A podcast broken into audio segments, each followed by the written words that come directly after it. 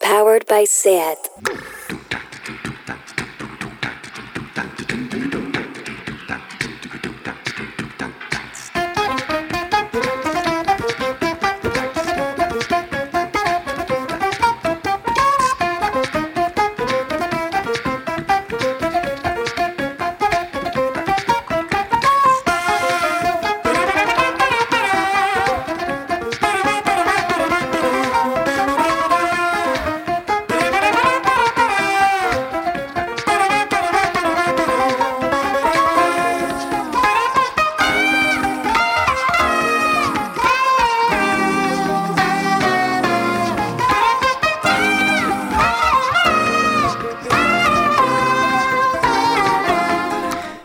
Bienvenidas a Tardeo.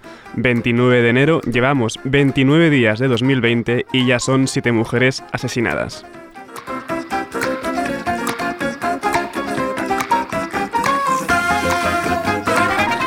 Esta introducción es de Andrea. La pobre ha venido, pero ha tenido que irse, así que un abrazo fuerte para ella y esperamos que descanse y se recupere pronto.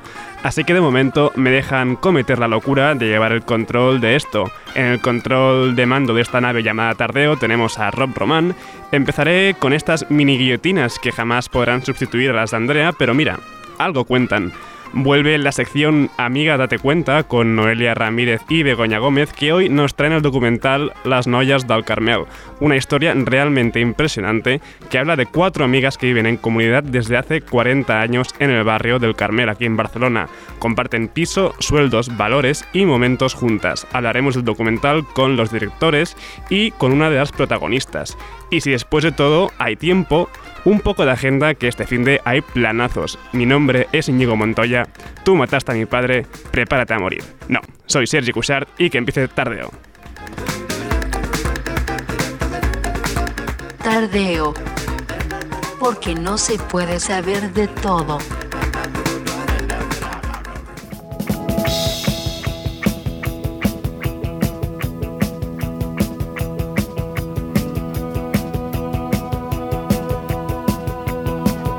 La guillotina.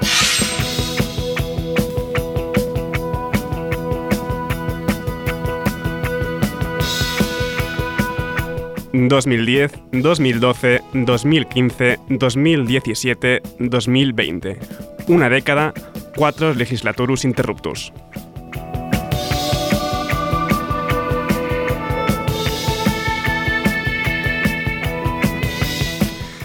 Poco más que añadir, cuatro legislaturas catalanas seguidas que han terminado anticipadamente. Dos años, tres años, dos años, tres años y todavía los presupuestos pendientes de aprobación. Dejo ya lo serio para quien realmente sabe, así que nada, démosle la música.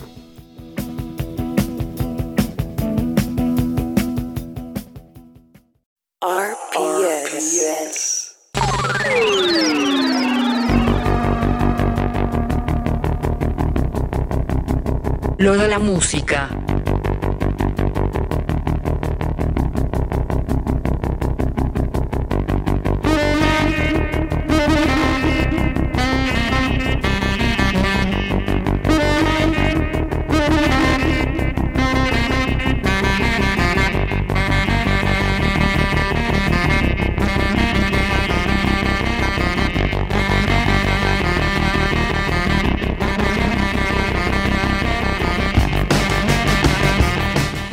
Hola Sergi, ¿qué tal? ¿Qué nos traes hoy? Hola Sergi, pues nada, aquí seguimos, toca dar un poco la brasa con la música, pero bueno, empiezo con algo bien bailongo con el nuevo tema de Caribou, Never Come Back.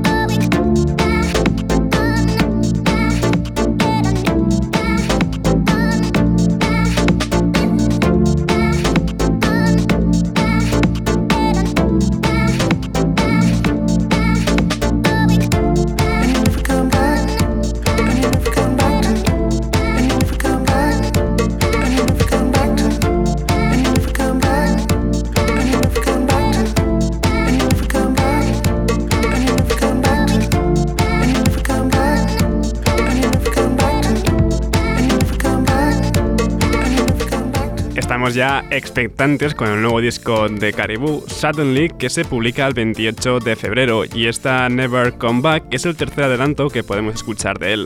La verdad es que hay muchas ganas de verlo en directo en esta edición de Primavera Sound. Hemos empezado muy bailongos con Caribou, pero bajamos el ritmo momentáneamente. Un nuevo tema de Alicia, Cógeme.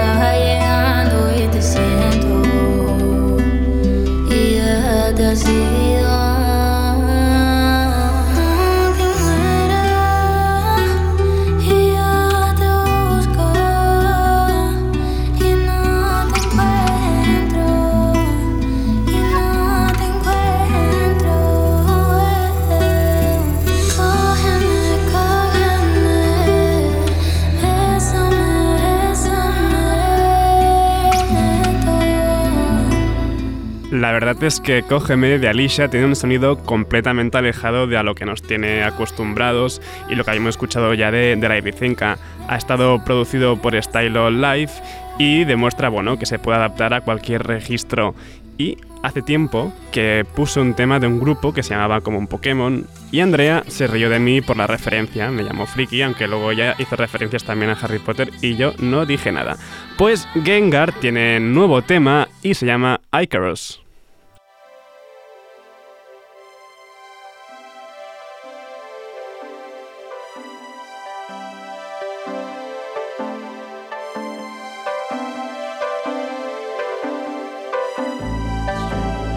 To work today, found a world of pain, fractured by fiction and chorus. At the heart of night, certain parasites are deeper than we thought. All bright minds open wide, our cabins in the dark. The wolf outside and sheepskin hides.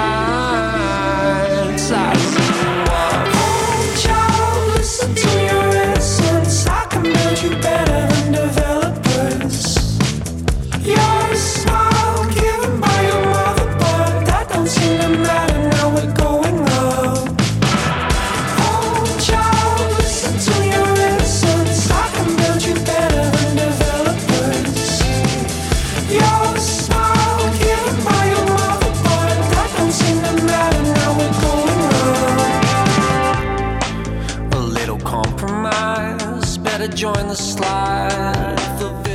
Originalmente se llamaban Res como nada en catalán, pero resulta que ya existía alguien llamado así en iTunes, así que sí, se cambiaron a Gengar en referencia al Pokémon de tipo fantasma de la primera generación. Toma ahí, Fikez, Andrea. Icarus es el último avance de su tercer disco, Sanctuary, que sale este mismo viernes. Y no nos movemos de Inglaterra, porque Gengar son ingleses, porque These New Puritans anuncian nuevo disco y tienen nuevo tema, The Mirage.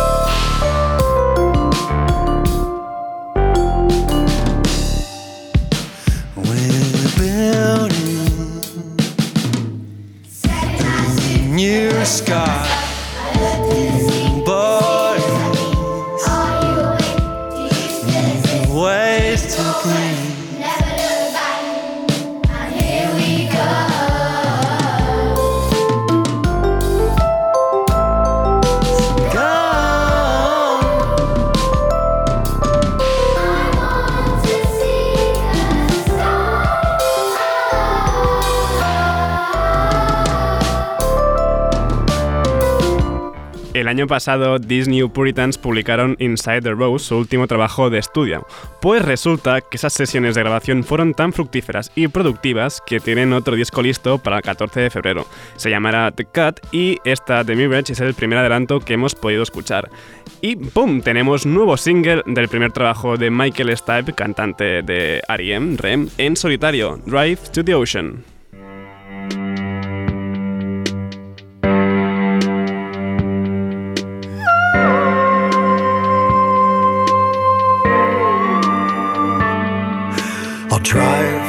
Through the mountains, the crumbling west.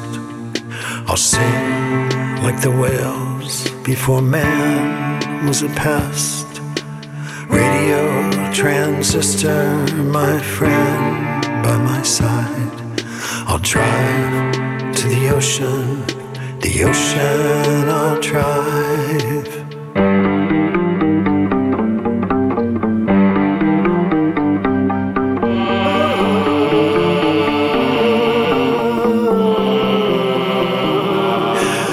Stand at the water, the wind and the sun, where all of God's creatures are gathered as one.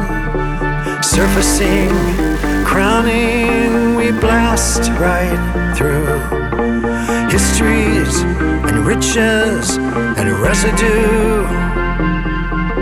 We came to explore. Just look where that got us. Look where that got us.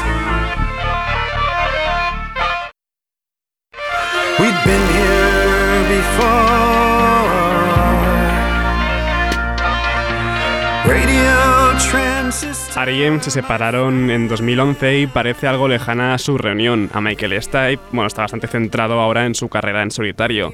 Si bien había colaborado con Courtney Love o con Cat Power en alguna ocasión, no había publicado nada completamente solo. A finales de- del año pasado sacó el single Your Capricious Soul, que venía acompañado por una campaña solidaria. Y ahora, aunque en realidad ya se podía escuchar desde principios de enero, pues acaba de publicar esta Drive to the Ocean. Y esto que viene ahora realmente no lo conocía, lo de reconocer. Me da culpa por no haberlo descubierto antes. Luego rebuscado y sí que tiene cierto nombre. Es Ghost Poet que está de vuelta y esto es Concrete Pony.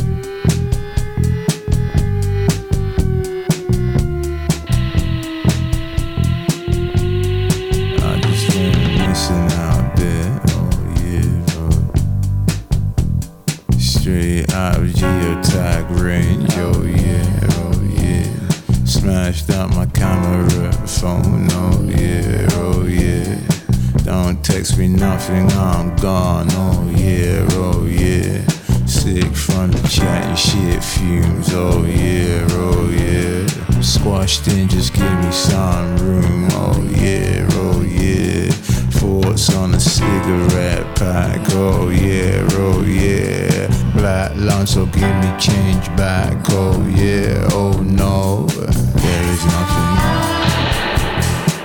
Fade to black. Ghost Poet, así todo junto, es el alter ego de Obaro Eimiwe, un cantante y músico británico que desde su disco de 2017 Dark Days más Canapés no sabíamos nada. Acaba de publicar Concrete Pony, el primer adelanto de su disco I Grow Tired But Dare Not Fall Asleep. Por cierto, el vídeo del tema este es brutal. He acabado, he empezado, ¿qué digo acabado? He empezado con bailoteos y voy a empezar a terminar esto de la música con bailoteos. Primero con el dúo de Los Ángeles de disco no disco o post disco como queráis llamarlo, Deluxe. Esto es Everybody's Alright.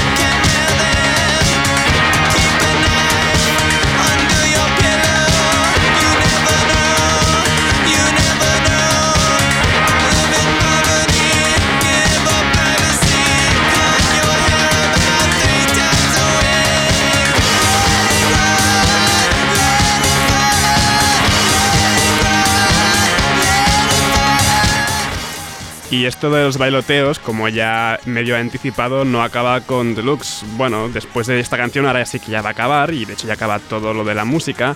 Estos nuevos bailoteos vienen de la mano de Little Dragon. Los suecos han anunciado que tienen nuevo disco para marzo, New Me Say Más, y este es su primer adelanto, Hold On.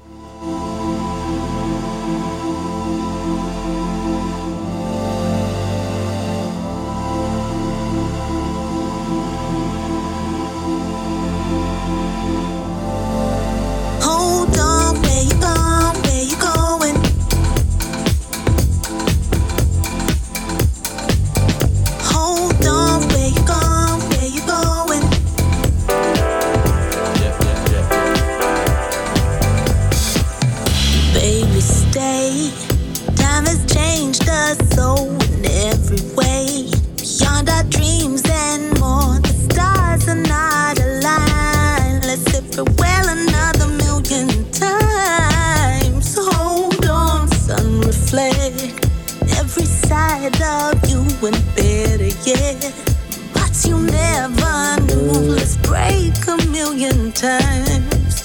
Reflections in the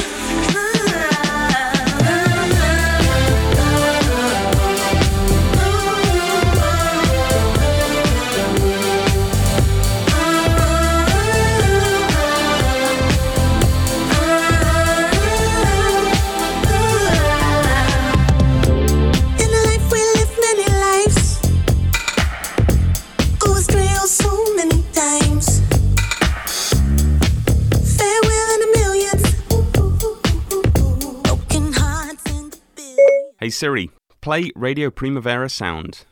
Okay, check it out. RPS, powered by SEAT. Sailor, bye. Bellaquea, perrea. Pero amiga, antes que nada, primero date cuenta. Me dijeron por ahí que te la pasas berreando en el party, estás llorando mientras todos están perreando. Todo es culpa de ese vato que por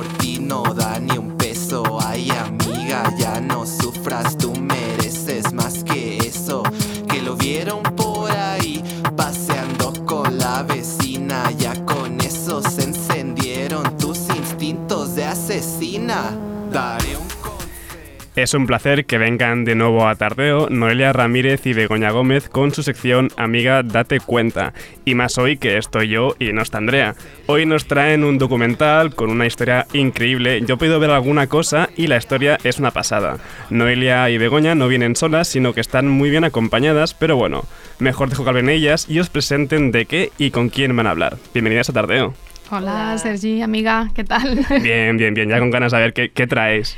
Muy bien, pues mira, venimos a hablarte de un documental que nos ha fascinado. Nosotros descubrimos este documental hace un par de semanas por un, artículo que publicó Pau Rodríguez en el diario.es y es la historia de Petra, Marta, Juana y Pepa. Y ellas son cuatro amigas que llevan 40 años viviendo juntas en el Carmel, se las conoce como las Noyas del Carmel. Y, pero en realidad son mucho más que, que cuatro amigas que, que, comparten piso. Son cuatro mujeres que han optado por, por una forma de vida en comunidad con todas las consecuencias. Han tenido parejas, se han casado y ellas seguían viviendo con sus amigas durante, durante todo este tiempo. Y, y bueno, ahora vamos a descubrir más cosas sobre su historia. Jo crec que l'energia de les quatre aporta coses diferents. I aquesta aportar coses diferents fa que d'alguna manera es dongui una energia molt especial, no? Pues que també es deixin inventar altres formes i que tinguin el lloc que es mereixen. Senzillament és eso. Ese sería mi mensaje social para todo esto. Bueno, pues eh, hoy tenemos aquí a los directores del documental, que son Caroline Mignot y Martí Sala, y vienen aquí con una de las noyas del Carmel. Con la discotequera es, de las cuatro. Sí, que es eh, Petra. Y, y, bueno, a nosotras nos ha gustado mucho esta historia. Bueno, bienvenidos. Gracias. ¿Qué tal estáis? Eh, nos ha fascinado mucho vuestra historia porque eh, nosotras hemos visto que contrastaba mucho con, nuestro día a día, ¿no? Vosotras eh, no tenéis Twitter, no escribís artículos en primera persona, ¿no? Dentro de todo este neo, del neofeminismo que vivimos hoy en día, ¿no? no Nosotras reivindicáis así, no hacéis proselitismo de lo que hacéis y de hecho yo creo que, que, que habéis sido como reticentes, y, o sea, que ha sido realmente... Habéis tenido la suerte, bueno, ellos han tenido la suerte de que les haya, les, le abráis las puertas de vuestra casa, ¿no? Entonces me gustaría preguntar a, a Martí y a, y a Caroline que nos contaran un poco cómo, ¿Cómo ha las sido, ¿no? ¿Cómo las convencisteis para que ellas os abrieran las puertas? Mira, creo que no es convencer. Eh, yo ya conocía a Petra, hacía como unos 10 o 15 años que nos conocíamos, de un proyecto que al final no salió. Y, y, entonces un, una amiga nuestra um, nos dijo que, bueno, que a lo mejor yo podía hacer un, seguir mi trabajo, mis pequeños trabajos de vídeo, de memoria oral, eh, trabajando con ellas, entrevistándolas. Y empecé, me abrieron su puerta y eso fue un, un trabajo conjunto, ¿no? Y cuando vi que esto ya pasaba a ser una cosa coral y muy grande, muy grande, pues le pedí su, su soporte total a Martí, que hay unos condicionantes que hicieron que ellas también eh, abrieran su, su, puerta a Martí, que ya os contaremos, me imagino. Sí, ¿cómo fue este proceso? Porque creo que eh, fue a lo largo de dos años, ¿verdad, el rodaje? Sí. Y de hecho en aquel momento estaba, estaba en un videoclub y conocí a Caroline por otras historias y ella me comentó, creo que fue después de conocerme un poco y saber cómo era mmm, mi ideología y, y, cómo era yo, que pensó que me podría interesar esto. Y bueno, y, y a partir de ahí lo primero fue conocerlas a ellas. Uh -huh. No, y... lo primero, perdona Martí, te interrumpo, es ver los rush que yo había hecho y tuviste allí en uno de los rush una foto. Ah. Vale, sí, es que esto, esto yo lo confundo porque después de ver esta foto uh, en mi casa fue, no sé si fue en mi casa o en el videoclub o dónde fue. No, no, era en, en tu casa. Yo vale, te, después te de esto todavía sucedió encontrar esta misma foto en, casa, en, su, en su casa, que fue uh -huh. todavía más impactante, que era la foto de Alfonso Comín, uh -huh. que es familiar mío, y que estaba allí, ¿no? Y fue un hostia, ¿no? ¿cómo puede ser? Y, y, después de este día de, de conocerlas a ellas y de, y de sentir pues muy buenas vibraciones. Uh -huh. la, la, el hecho de que estuviera la foto de esta persona allí y también la fotografía de mis padres en, una, en su álbum, colección de fotografías que luego me, me llevé para casa, fue como esto es un señal, hay que contar esta historia, ¿no? Además, Al Carmel es un barrio precioso, que nada más Mm. bajar allí mm, ya fue un wow. Esto, esto es muy bonito, es, es- no es Barcelona, a mí no me gusta en especial Barcelona, la quiero, pero no me gusta en especial. Y todas estas, todos estos estímulos, pues, mm, condujeron a decidir rodar, ¿no? Y, el- y el- la historia que nosotros, nosotras teníamos en mente en un principio y cómo fue evolucionando y cómo terminó siendo, mm, bueno, no diré que fue inesperado porque ya sabíamos que cambiaría, pero no tiene nada que ver cómo empezó en cómo acabó, ¿no? Y esta es una de las partes más bonitas del proceso. Petra, tú nos estabas comentando antes que, que lo que querías demostrar también es que se puede vivir no necesariamente en contra del sistema, pero sí diciéndole al sistema, eh, luego me lo cuentas o algo así has dicho que me ha hecho mucha gracia. Claro, de alguna manera, cuando tú vives en común, eh, más nuestro planteo de vida en común, que es un planteo, pues viviendo con un cierto sentido de la austeridad, del no consumo, sensibilidad a todos los niveles en cuanto eh, inmersas en diferentes luchas sociales, pues no estás fuera del sistema porque es inevitable, pero sí le puedes decir al sistema, bueno, mira, a mí no me das miedo y me lo cuentas después que yo ya veré si te oigo. Es- Esto sí, es de alguna manera, sí, estás rompiendo con el esquema familiar típico. O sea, el papá, la mamá, los niños, el perro y el gato y la abuela. Es así. Sí, sí, porque en el fondo lo que vosotras hacéis con el dinero eh, es muy radical, porque eh, entráis todos los sueldos que entran en casa se reparten, ¿no? Y hay un momento en el documental que, que lo decís que no tenéis la culpa de que el sistema valore distintos trabajos de manera distinta. o sea, que lo que es injusto de puertas afuera no tiene por qué ser injusto de puertas adentro. Esto me hace mucha gracia. salarial. Claro, decís. esto me hace mucha gracia porque a todo el mundo es lo que, de lo que más le choca. Claro, pues Y para nosotros, materialistas. lo comentábamos en casa el día que pasamos la película en el Instituto Francés, es algo que no nos ha costado ningún trabajo, por lo que sea. No sé por qué, no te lo puedo explicar, pero es algo que... Y no es que no- el dinero nos importa relativamente, nos ha servido para vivir, pero la verdad es que nunca nos ha preocupado excesivamente el futuro de tener dinero, acumular dinero. No. Y es cierto, y Juana lo explica muy bien en la película, yo, es que cada vez que lo veo me emociona, porque Juana fue de las personas que en un principio cuando empezamos a vivir ganaba menos. Ella trabajaba en el textil, el textil estaba muy mal pagado. En cambio, sí había compañeros, había uno que era programador de IBM, tenía un sueldazo. Entonces, en casa siempre los- el dinero se puso en unas libretas y esas libretas eran comunes de todos. Y Juana lo explica muy bien cuando dice, a ver, eh, el sistema o el mundo del trabajo a nivel de jefe, hay digamos de empresarios, paga diferente, pero las necesidades de las personas son las mismas. Tú tienes derecho a comer igual que yo y a vivir tan dignamente como yo. ¿Cuál es la razón por la que yo tengo que vivir con un soldazo y tú tienes que morir de gana? Entonces, Juana dice, nosotras hacemos justicia, digamos, salarial, o sea, que cada una tenga lo que necesita.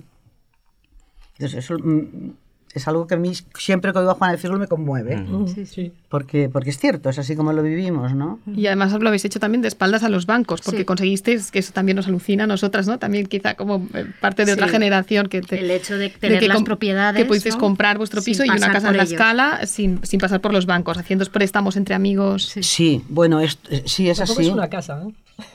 No, son, son dos pisos unidos con una escalera de caracol.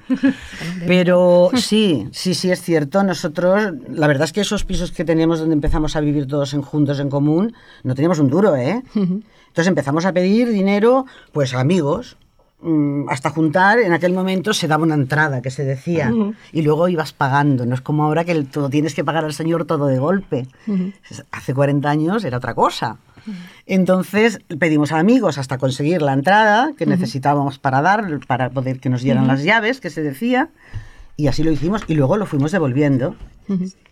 De hecho, hubo una anécdota mm, que a mí me pareció muy bonita y que os quiero contar ya que estamos aquí. Fue cuando la estrenamos en el Carmelo, que fue el primer lugar en que se pasó. Vino una muchacha que se enteró, Sofía, que hacía 30 años que no nos vemos.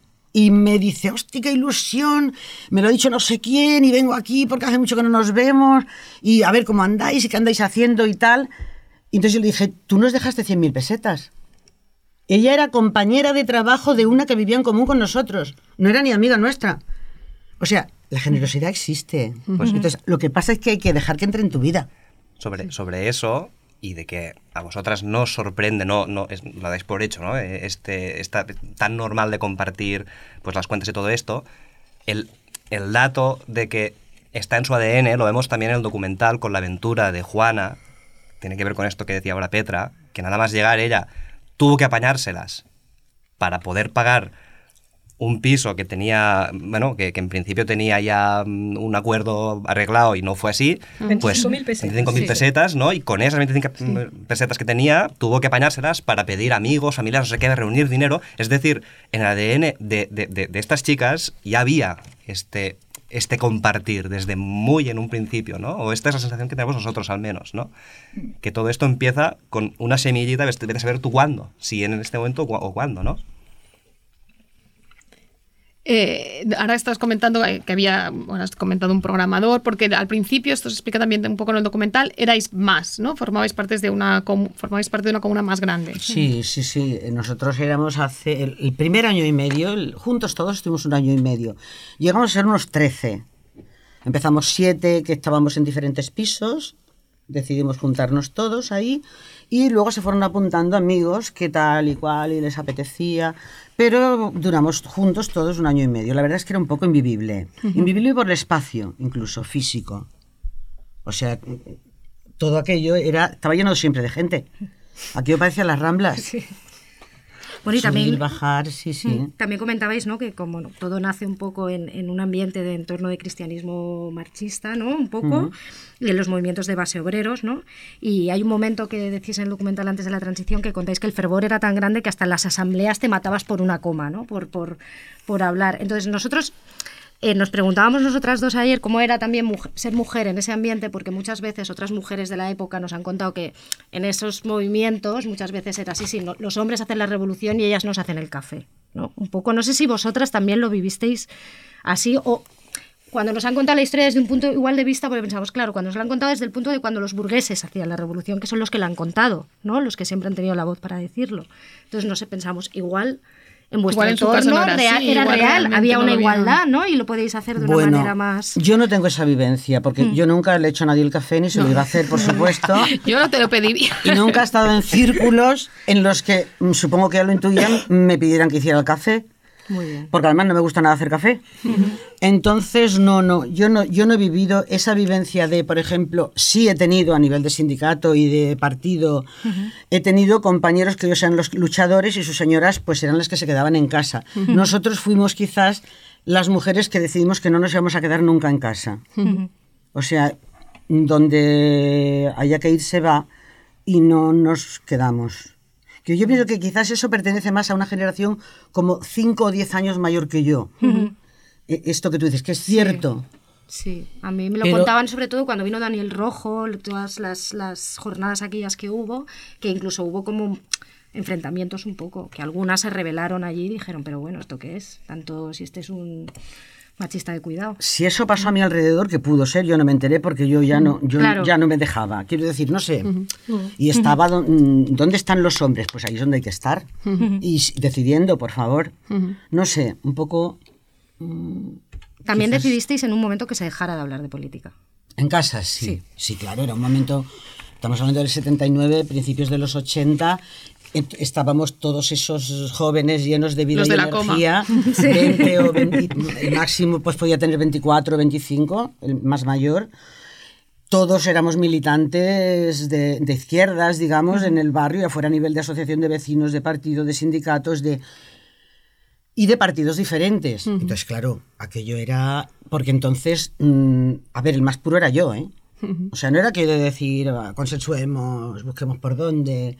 No, no, no, no. Entonces, uf, era potente. Y como además lo hablábamos todo y no nos cortábamos un pelo, pues era potente. Entonces lo que se decidió fue no se va a hablar en casa, de- cada uno tiene que estar está haciendo lo que tiene que hacer donde lo tenga que hacer y aquí no se habla del, del tema porque no vamos a matar vivos. Y en aquel núcleo inicial también surgieron algunas relaciones amorosas que eh, quizá enturbiaron un poco el proyecto. Esto lo No, contáis la- un poco por a ver, no. La discusión de realmente que nos divide es la discusión de cómo queremos tener los hijos. Ajá. O sea, los hijos han de ser de la comunidad, han de ser de los padres. con padres, pero decidiendo la comunidad. Entonces ahí se crea un cisma que soy yo que comenta que es de, eh, eh, eso fue el, el detonante, pero también es cierto que había, analizándolo poco después ya de que nos separáramos y viendo la trayectoria de cada uno, en, re- en realidad maneras diferentes de ver la vida. Y también había algunas relaciones que movieron el piso a otros, a otras personas de la casa. Y, y- y creo que eso destanteó un poco también. Además, Después no ha surgido la cuestión de los hijos porque vosotras en concreto las cuatro no habéis tenido hijos. por opción, Porque decidisteis no porque tenerlos. decidimos no tenerlos. Las cuatro. ¿Y cómo ha sido la convivencia con vuestras parejas en, en el piso? Porque creo que había un Sí, día de los el novios. día de los novios nos encanta. también. El martes. El día de los, el día Ah, de el los martes, novios. ¿eh? El ¿Sigue martes. El Sí. martes, el martes es el día oficial de los novios. Eso no quiere decir, no, cada una va con el suyo. Ah, vale, vale, claro. ¿Cómo que vienen? Todos ya vienen. No, no, ya. Cuando quieren, no. Cada una va con el suyo, digamos. Eh, eso habrá, y con el tiempo y la edad va cambiando. Por ejemplo, nosotras ya jubiladas tienes más tiempo para todo, con lo cual pues ya hay días pues, que el- ellos vienen a casa, o mm, en este caso mi marido viene a casa, o yo me voy a la suya. A las seis o así ya me dice, ¿dónde estás? Y entonces, pues estoy en mi casa, vale, vengo, bueno, va, venga, vamos, no sé. Pero en principio, cuando estás trabajando y tienes diferentes cosas que quieres hacer, pues tienes que ponerte unos días, porque si no, no te ves. Y ese día fue el martes, que coincidimos todas y cada oveja Y con su que- pareja. así no hay que hacer cena, tú. Claro. Claro. Nos viene Ay, si tú lo llevas muy mal Sí. esto de hacer la cena, ¿no? Sí. Tú eres la que Y compras la comida preparado. y el café y todo. El día que te toca.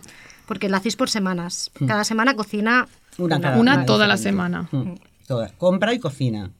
Eso está bien porque la que compra y cocina, compra y cocina lo que le apetece, con lo cual de- tarde o temprano acabas comiendo lo que te gusta. En Cuando te algún momento, claro, del mes.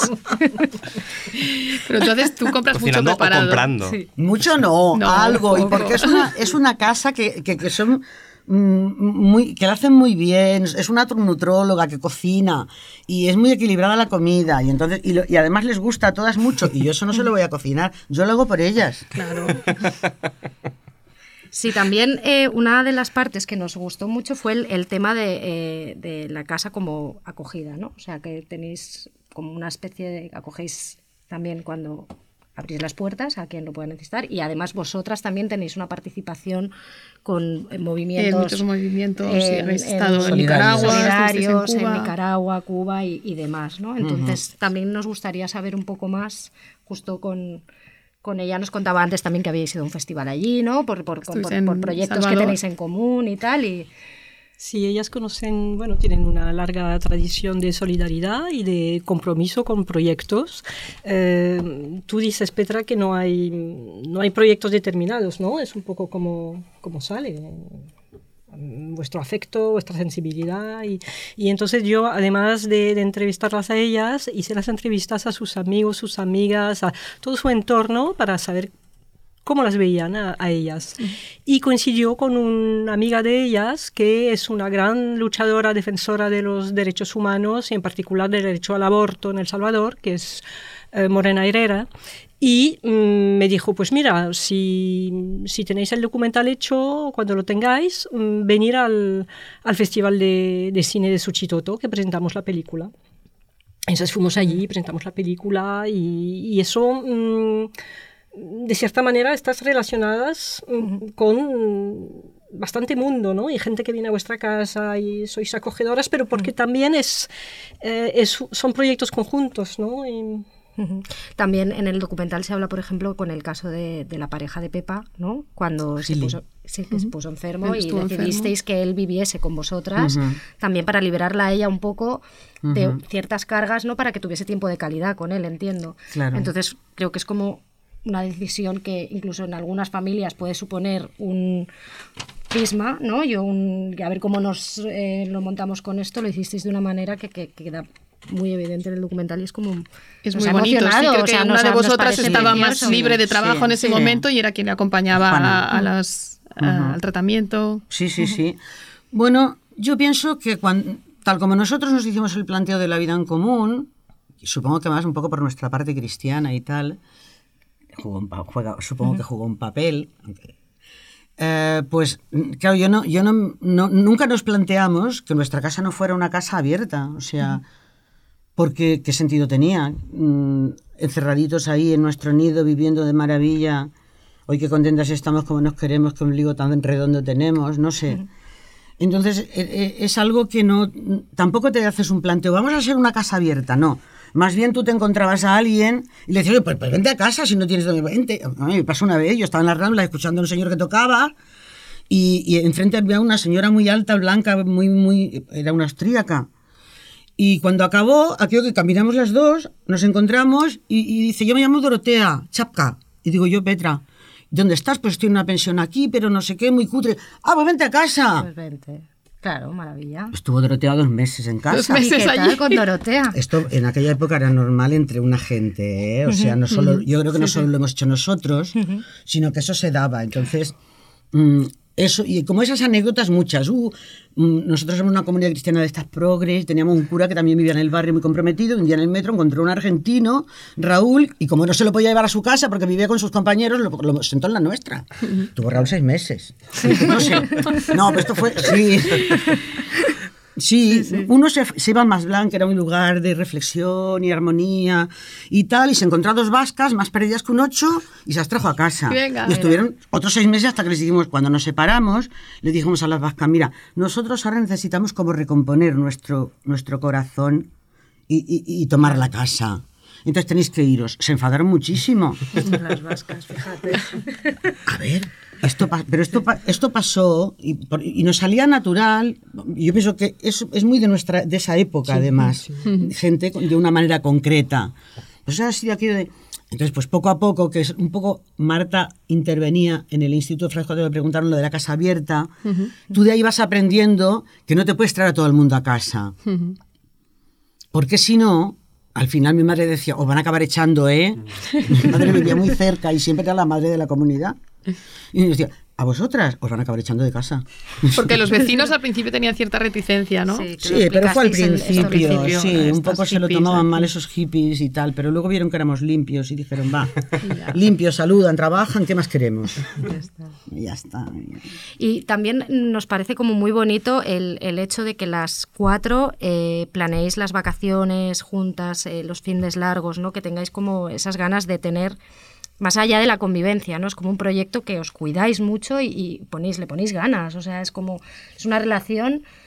eh, con, quiero decir, no es simplemente compartir un espacio y estar allí y, comer y hacer que una prepara la comida y organizarse, ¿no? O sea, es- va mucho más allá. Bueno, es que igual que con los novios que tienen Mm. que tener su día, si nosotras no tenemos el Mm. nuestro, esto se acaba. Porque el mundo te embulle y, te- te- y y ahora hago esto, ahora hago- acabaríamos no viendo. De hecho, tenemos en casa viviendo, hoy lo pensaba, a una, la hija de unas amigas que tiene 20 años y ha empezado aquí en la universidad y se ha venido a también el primer está. curso Ujú. por aquello de adecuarse, porque vivía en un pueblo. Yo no la veo hace 10 días. Vaya. Bueno, porque tenemos horarios Claro, diferentes. Yo claro. llego, ella se va, me levanto, ya se ha ido. mm, Sí, sí. Yo me acuesto y no ha llegado. Quiero decir, claro, entonces ella da igual, porque ella está en casa porque nos quiere mucho, la queremos mucho y, y es nuestra niña. Pero, pero nosotras nos pasaría lo mismo. Entonces hay que cogerse unos días obligatorios, marcados desde septiembre hasta el otro, hasta julio, en los que de ahí no se sale. Es el fin de semana que se ha elegido, es sagrado. Porque si no, todo lo ponemos antes. Y eso también tenemos experiencia. Bueno, pues dejemos, viene tal, va a estar en casa. Dejemos la comunidad. Va, pues no salimos este fin de semana. A la que lo has hecho cuatro veces dices, esto no puede ser. Se están comiendo nuestra vida. Sí, sí, sí. Y para poder seguir viviendo como vivimos, necesitamos tener nuestra vida, o sea, de dentro. ¿Qué, qué, qué consejo darías tú? Uy, ninguno. A alguien que te- bueno, eh, por ejemplo, el otro día en la charla del lunes, ¿no? Unas chicas dijeron que ellas estaban montando una comunidad, ¿no? Intersecte- o sea, como desde chicas de 23 a 75 años, creo que, que eran. Sí. Y, y os dieron las gracias, ¿no? Porque Mm. es ver un proyecto que lleva cuatro décadas y que, y que seguís ahí. Y no sé si alguien viene ahora con ganas, o sea, luego, luego hablaremos con Martí, porque Martí también tiene algo Sí, que sí. contar. Eh, y, y os dice, oye, yo quiero, o sea, lo, ve- lo he visto y lo, lo quiero hacer, ¿qué, qué le dirías? Que no intente hacerlo igual, punto uno. Que lo haga como a ella le salga del corazón y con intuición. Sobre todo lo que le dice a aquellas chicas, que, hablen, que lo hablen todo, que no tengan miedo a hablarlo y a enfrentarse, que se tengan mucha paciencia y que se, y que se quieran. O en ese proceso se van a ir queriendo. Lo fundamental para resistir es quererse, en todo, en la pareja y en las relaciones en común y en la vida. Totalmente. Entonces, mm, esto es una cuestión de amor. Porque si no, había un momento que me deja la mierda a la otra, pero sin ningún conflicto. Porque además, un señor que me pregunta, ¿y ustedes no se pelean nunca? No, nosotros no nos peleamos, nosotros nos matamos vivas. Sí. Bueno, las cuatro tenemos carácter. Bueno, claro que ha Sí. convivido más con nosotros, lo sabe. sí. Yo quisiera añadir una cosa que es mm, que eso se ve a través de la película. La película fue un proyecto, no sabíamos si iba a resultar o no. Es que casi claro. daba igual. Lo hemos construido como un proyecto entre todas, con Martí. Eh, y entonces es un poco la metáfora de, de vuestra experiencia, de vuestro proyecto. Las cosas las tienes que querer y querer hacer y, y saber reconducirlas cuando se van por otro lado, ¿no? Y, o no. Pero es la voluntad y el deseo de hacerlo, ¿no? Eh, Eso es mm, fundamental y es la historia de estas mujeres, que son como arquetipos de las diosas, ¿no? Las mujeres emperadoras, emperatriz que se, se comen el mundo. Mm, se comen muchos marrones también, me imagino, ¿no? Pero mm, la vida está mm, y hay que vivirla, ¿no? Con todos tus... De hecho, es tan Varios. así y es tan proyecto que voy a decir algo que Caro no sabe porque no se lo he dicho nunca. Es que Caro viene a casa y viene decidida a hacer un documental de mujeres luchadoras, ellas y sus Sí, luchas sí, sociales. Sí, sí. Claro, y nosotras todo el rato, mm, pero porque sale lo que vamos hablando de nuestra vida. Porque luchar luchan muchas mujeres. Yo, nosotras no fuimos las únicas que luchamos en el Carmelo. No fuimos las únicas que pedimos que asfaltaran las calles, que subiera el agua, que, que- que pusieran pisos para, en lugar de barracas, que, que pusieran el semáforo en la calle antes porque habían matado a dos. No, no fuimos las únicas, formamos parte de un movimiento. Nosotros ahí no, no somos protagonistas de nada, nosotros solo somos protagonistas de nuestra vida. Y lo que yo vivo, como dice Juana en la película, no queda a nadie.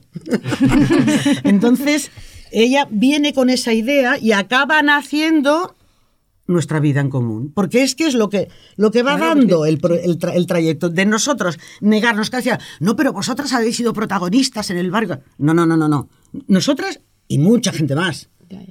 Tú sí quieres hablar del barrio y de lucha, Vete a vete a ver a la Custodia. custodia, que fue la presidenta de la vecino y que allí se partió el cobre. Y así lo hicimos. Claro. Fuimos a hablar con la custodia. Pero nosotros- no, no, no, no, porque es así, las luchas sociales no le pertenecen a nadie. A nadie. Y un líder mejor que no dure mucho, tú.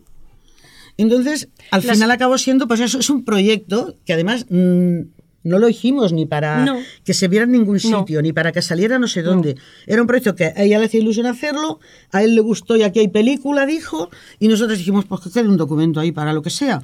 Y salió nuestra vida y no lo que la Caro pretendía en su principio de ella sí. sin conocernos tanto. Todo, todo me lo desmontabais.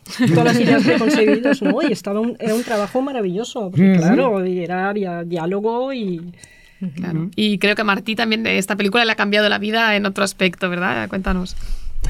Bueno, no, en muchos aspectos y el, y el primero, ya lo dije en la proyección, el primero fue conocerlas, el segundo fue la oportunidad de hacer una película, que esto no pasa cada día y es un regalo. Y el tercero es el empujoncito que, me, eh, que necesitaba para decidirme a ir a, vi- a vivir en comunidad también. ¿Y de- desde cuándo vives en comunidad y dónde te has ido a vivir, si se puede saber? A ver, pues yo vivo en, al lado de un pueblecito que se llama Valls de Turruella, en una mesilla que está por ahí perdida en medio de las montañas, con dos personas más y dos niños. En Ujú. eso las gano. Niños. Hay niños. Sí, hay niños. Cinco. Ah. Exacto. Y además, y además ahora viene una persona más, en principio. Y, y bueno, pues en comunidad en, esta, en, en este pequeño espacio, aislados de, to- de todo. Y además hemos empezado a, mm, a montar un, un trabajillo, un pequeño negocio, un negocio que estamos haciendo. Perdona, ¿compartís economía? Pero Todavía. sí compartimos los gastos de, de, pues de la comida, compartimos los coches, compartimos ah, habitación, no, porque esto lo aprendí de ellas, que cada uno sí. necesita su espacio. Exacto. Sí, sí. Pero A ver, e- economía de momento no, pero sí todos los gastos de la casa van juntos. Pon- tenemos un bote y de allí, si no cogemos dinero, ponemos las, la- los tickets allí, decidimos cómo repartirlo. Ya tenemos también las reglas establecidas de quién limpia qué en cada semana, cómo se cocina, cómo no se cocina, no sé qué, todo esto ya está hablado. Entonces, como Petra dice, te vas encontrando que pues no, te jodes porque pasa esto y tienes que cambiártelo y tirar para allá, ¿no? Pero mm, la solución a esto, la mm, infalible, es ser flexible. Es saber que hoy no ha funcionado esto, pero sabemos y, sabemos perfectamente que estaba en nuestra intención seguirlo, no ha podido ser, nadie se enfada con nadie, sabem- has, topado con esto, como dice ella, a la, a la primera que pasa, lo comentas y lo solucionas. Y es tan sencillo como esto. De momento, que son dos meses, no son, no son 40 hablar años. y hablar, ¿no? Lo que tú decías, Sí, exacto, hablar, exacto. hablar y hablar, ¿no? Que Sí. no se quede por dentro nada y hay que hablar las cosas y hay que No, que te envenenas, es que ¿eh? se, sí, se Lo que pudre se ahí queda por dentro se envenena. Sí, sí. Hay una parte también, tenemos un, un- un audio preparado, que, es, que es, es, eh, tú dices en la presentación, que te queremos preguntar por, por esto. Pues ha sido gracias a la lucha que, que nos llevamos todos y todas. Sobre todo todas. Eh, este proyecto, hombres no lo podían haber hecho. Eso sí que lo puedo decir claramente. O sea, lo siento, igual a algunos se me molesta, pero yo creo que es un proyecto que solo lo pueden hacer mujeres. Acláranos esto, Petra. Bueno, yo es algo que lo tengo muy claro. O sea, a ver, mm, la realidad está ahí. Nosotros somos cuatro mujeres y yo no conozco cuatro hombres haciendo, o cinco, o tres, o dos. Bueno, dos si son parejas, sí. Pero no conozco la realidad esa. Y yo, por lo que he vivido, y tengo 66 años, con lo cual, y los he vivido todos, porque hay gente que lo ha ha perdido el tiempo en otras cosas, yo los he perdido siempre en vivir. Pues mm, tengo este convencimiento de que no sería posible. Mm, podría decir una anécdota, por ejemplo, cuando vivíamos incluso todos, era mixta, había se daba una realidad, y es que llegaba el momento de hacer las cosas cotidianas, yo qué sé, un domingo que estábamos todo el mundo por ahí estirado leyendo para acá para allá, la comida, no se levantaba ni Dios de hombre, se levantaba alguna diosa mujer, hasta que decidimos las diosas mujeres decir, este domingo no se va a levantar nadie. No, tendríamos que comer. Pues como todos sabíamos leer, pues todos leyendo. Claro, muy bien. Ostras, son las dos y media. Pues bueno. Mm, no se daban cuenta que la comida no venía sola, ¿eh? Y eran progres, eran encantadores, somos grandes amigos con... Quiero decir que no estoy hablando de hombres típicos de esto de María, tráeme la sal. No, no, no. Estamos hablando de la, pe- la florinata de los hombres. Esto es una realidad. Y esto fue hace muchos años, era al principio, y estábamos juntos. Pero siguiendo ese hilo, piénsatelo. En mi casa cocino yo. Muy bien. Sí, sí. A ver, Javier, mi marido, en su casa yo no hago absolutamente nada, lo hace todo él. Pero una cosa es eso y otra cosa es vive con tres tipos más, igual que tú, organízate y con el mismo sistema. O el que busques, ¿eh? Yo eso quiero verlo. Hasta que yo no lo vea, y no me queda mucho tiempo, quien quiera hacerlo que se dé prisa. Pues no, yo creo que no se da. Y bueno, tenemos, eh, nos han preguntado eh, qué pasa con el documental, cómo se puede ver, dónde se puede ver, qué proceso va a tener. Contándonos un poco cuál, qué proceso va a seguir al documental de, de proyecciones, se va a colgar online. Mira, en ciertos festivales feministas no nos han querido de momento, lo cual está muy bien, porque nos piden el documental en, en varios grupos de mujeres feministas, en pueblos, en ciudades de, de aquí de, de toda la península, e incluso fuera. Entonces, mm, es lo más bonito porque hace que pues el documental tenga vida propia, ¿no? Porque es la gente que te lo pide, porque es el boca oído y, y entonces eso hace parte del proyecto también y nos gusta mucho. El próximo pase es eh, el Ateneo de Nou Barris al 11 de marzo a las 7 de la tarde, me parece. Y hay unos cuantos más que se están programando, pero preferimos de momento no, no dar fechas exactas porque se están... Que, que no se precipiten. ¿no? Exacto, no nos sí, sí, la marea esta que nos sigue en, en nuestra gira cinematográfica, Sí. que, no, que no irrumpa de repente, pero hay unos cuantos ya en marcha y eh, yo creo que como mínimo mm, en cuatro meses lo veremos en cuatro ocasiones. Ah, muy bien. Fantástico. El primer pase creo que fue en el barrio, ¿no? En el Carmel. ¿Cómo, Sí. cómo fue ese estreno? Contadnos. Bueno, fue muy emotivo porque en realidad y en ese pase sí que fue básicamente gente que queremos y nos quiere. Podía haber unas 200 personas, ¿no? Yo, yo sufría porque digo, aquí no me se va a caber, estábamos todos sudando como locos. Pero bueno, fue más un pase de, de afecto. Tenía que ser en el barrio, fue en la biblioteca eh, Juan Marsé. Y, y, pues vinieron pues los amigos, la familia, amigos de, de, de, de Cornellá de comunidades cristianas populares, amigos de... Hasta vino el Burjar de Austria, un amigo que nos queremos mucho. Y bueno, fue así. El primer pase fue emotivo, eh, emoción máxima, por eso, por el reencuentro también con mucha gente, pues como esta que os digo de las 100.000 pesetas, que no la había vuelto a ver desde hacía 30 años. Y pues eso, y fue todo un, un gozo para el corazón. Así fue el primero. Las condiciones no, eran, no, no fueron adecuadas, no era lo que es ahora, era más larga, también ten- el, co- todavía no estaban lo- los, las voces igualadas ni los tonos. Entonces fue una chapuza amorosa. No, no, no. Lo que pasa en el es que sentido de técnica la y de- técnica estaba Claro. mm, con pocos medios. La Claro. era como es ahora, menos la música que Martí se ha empeñado y con mucho arte en eh, componer. Y entonces Marsal Sese y Martí Sala son los autores de la música, que es muy Ah, guapa. Sobre todo Marsal Sese. ah, sí, porque hay un par de, de- de momentos en que había... mm, Hay un grupo que se llama Every Night, del que yo formé parte hace tiempo, y les pedí unas canciones para, para la película y para salir del paso de un par de secuencias que no tenían, pero yo no estaba convencido del todo con eso. Entonces pedí a Marsal Sese, que en aquel momento era mi compañero de piso, que me compusiera algo para ello. Y así lo hizo y hizo un, tema precioso. Pero es que aparte de eso, no sé si Caroline te, acuerdas que cuando hicimos la proyección, ella y yo estábamos ya exhaustos, ya de meses de trabajo y de montaje y de remontaje y de sonido, de no sonido, de, de- de- de matarnos. de esto tiene que ir así, que no, pero matarnos realmente jamás llegamos a discusiones fuertes, ¿no? Pero sí a... a- Somos un binomio enamorado. no, no, y que, y, que, y que yo ahora, mirándolo con perspectiva, digo, es que menos mal que Caroline dijo, esto no pasa por aquí, ¿no? Menos mal. Pero en aquel momento me iba la vida, como la coma de. como el punto Sí, de la coma como de. del de eso, ¿no? manifiesto. De los tiempos progres. Pero que con el tiempo veo que tenía toda la razón del mundo en, en, en como mínimo el 90% de los casos, ¿no? Y en los que no, pues fue al revés. Bueno, el- la cuestión es que en aquel momento ya dijimos, proyectamos este día en el Carmel y tal, como- tal y como quede, Así será. así será. Créetelo. Créetelo porque. 11 de marzo, No Barris, ¿no? El Ateneo de No Barris. Eh, yo estuve en un pase el lunes, había muchísima gente joven. Yo creo que ahora cada vez que se va hablando más del documental, estamos todos muy fascinados con el proyecto y nada, pues... eh, Y, y muchísimas gracias. Muchísimas por gracias. venir, Nos ha encantado. Nos ha encantado teneros sí. y, y- Realmente me rompe el corazón tener que cortar esto ya, pues que ya no nos quedan minutos, podríamos estar toda la tarde hablando.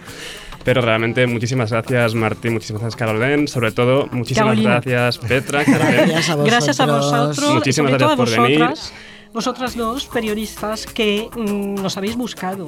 Habéis venido a ver la película y Sí, sí, claro. cómo os no. habéis empeñado en Sí, queríamos, queríamos que estuvierais aquí. Y, Esto claro, es nuestro público.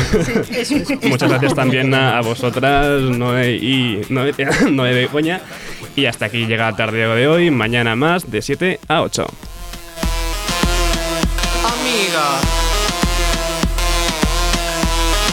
Amiga, date cuenta.